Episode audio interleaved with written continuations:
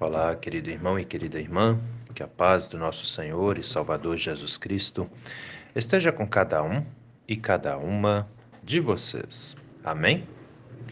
Hoje é sexta-feira, dia 16 de dezembro, e antes da nossa reflexão, quero convidá-los e convidá-las, atenção, membros da comunidade de Ribeirão Grande do Norte e não membros também Amanhã, sábado, às 17 horas, temos culto com Santa Ceia na nossa comunidade de Ribeirão Grande do Norte. E no domingo, às 9 horas da manhã, temos culto com Santa Ceia na comunidade de Nereu Ramos. Atenção, membros da comunidade de Nereu, não membros também. Todos são convidados, convidadas e igualmente muito bem-vindos e muito bem-vindas a celebrarem, a participarem conosco. Amém? Sendo assim, vamos meditar na palavra. As palavras das senhas diárias para hoje trazem do Antigo Testamento o Salmo 139, versículos 1 e 2 onde o autor diz assim: Senhor, tu me sondas e me conheces. Sabes quando me sento e quando me levanto. De longe conheces os meus pensamentos. E do Novo Testamento, as senhas diárias trazem para hoje o livro de Atos dos Apóstolos, capítulo 17, versículo 28, onde o autor, que é o evangelista Lucas, ele que escreve o livro de Atos dos Apóstolos, ele escreve assim: Nele vivemos, nos movemos e existimos, ou seja, em Deus, né? Nós vivemos, nos movemos e existimos. Querido irmão e querida irmã que me ouve nesse dia, Alguma vez na sua vida você já parou para pensar é, no quanto a sua vida é acessada por Deus? Já parou para pensar nisso? Até que ponto Deus consegue acessar sua vida? Já parou para refletir sobre isso?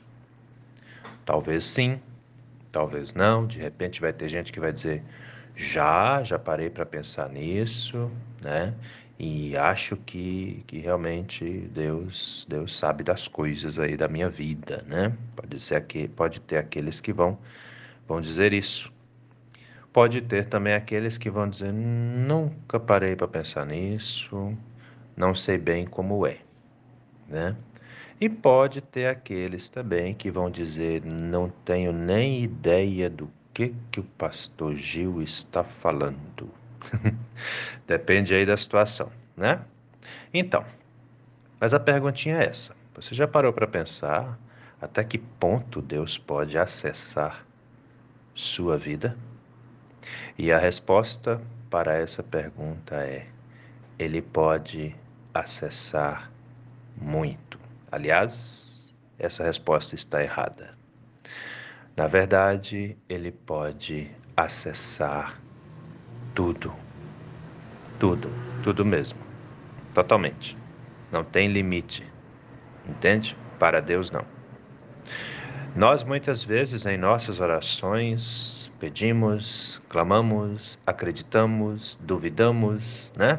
porque vai ter aqueles também que oram, pedem e acham que não vão ser abençoados. É um problema. Essa oração ela é quase que em vão. Né? Aí a pessoa pergunta, ah, mas como existe oração quase em vão? Sim. Da parte do ser humano ela pode ser em vão, mas da parte de Deus não existe oração em vão. Por isso que eu digo, uma oração em que você pede duvidando, ela é quase em vão, porque da parte de Deus ele está pronto para te atender. Mas se você duvida, você deixa de crer. E aí ele não vai te atender, não.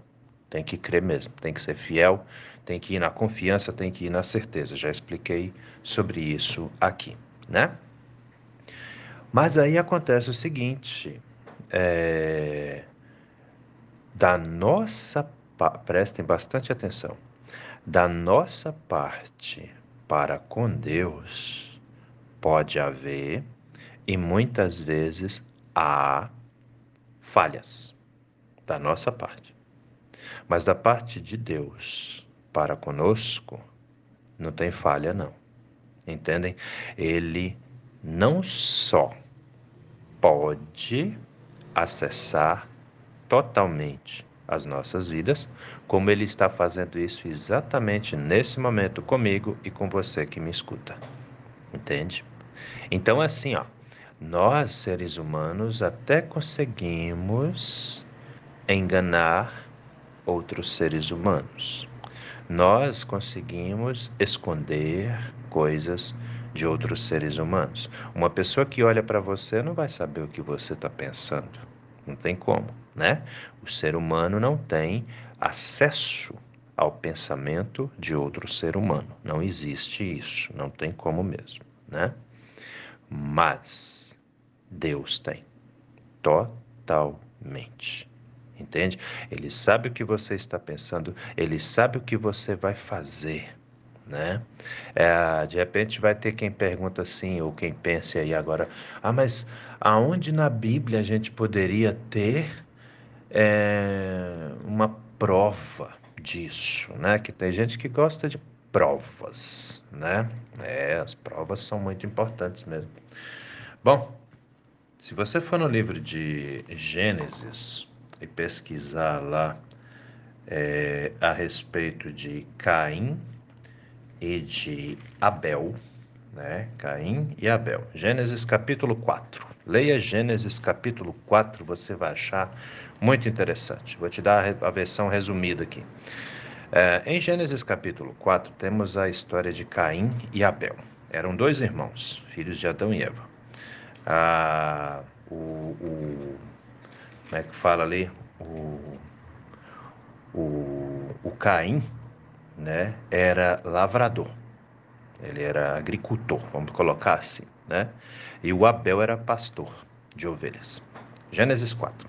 Um dia, é, o Caim, que era o lavrador, pegou lá umas plantas, lá uns negócios, meio que de qualquer jeito, e fez uma oferta para Deus. Deus, tudo bem, ele aceitou a oferta, né? Mas o Abel não.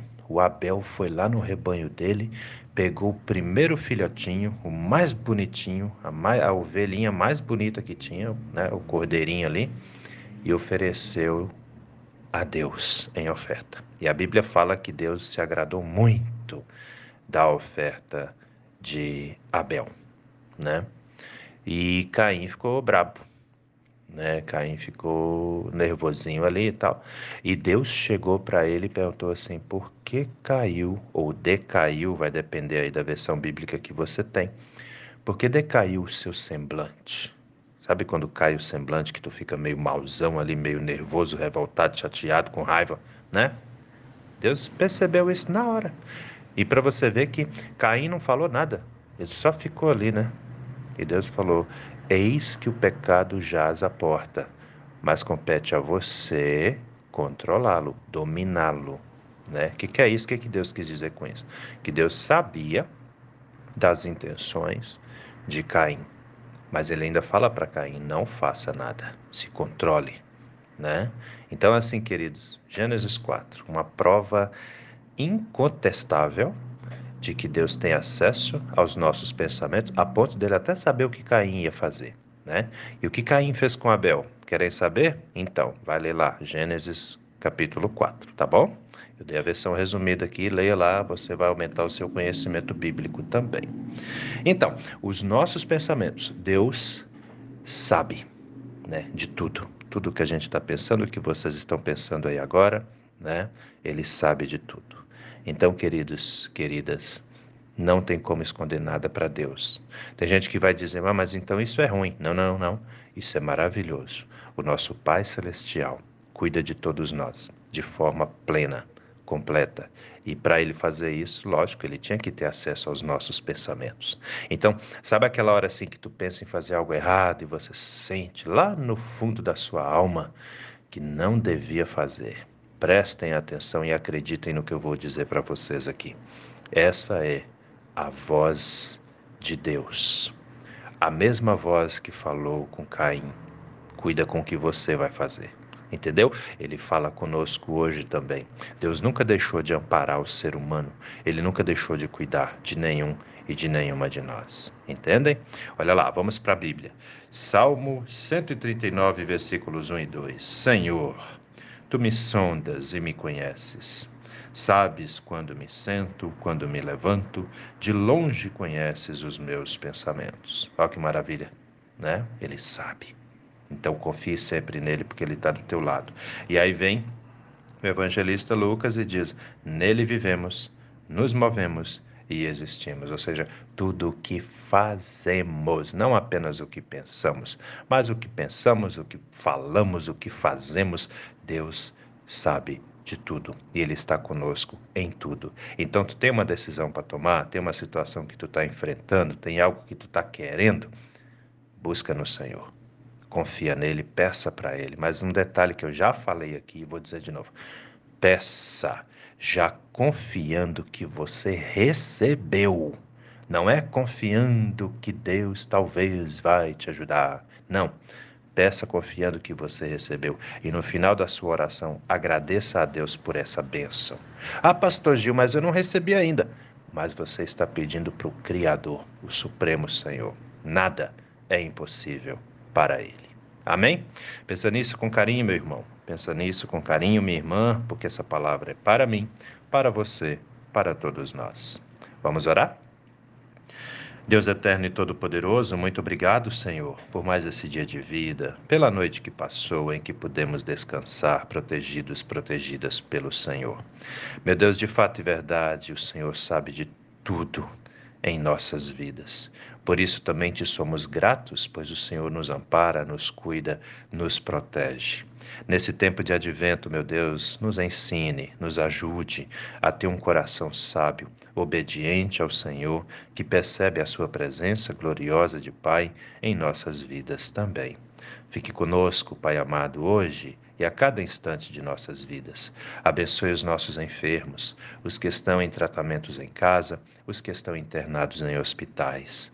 Abençoe nossa casa, nossa família, cada pai, cada mãe, os filhos, as filhas, desde a mais pequenina criança, o mais pequenino bebê até o idoso de maior idade de nossa casa.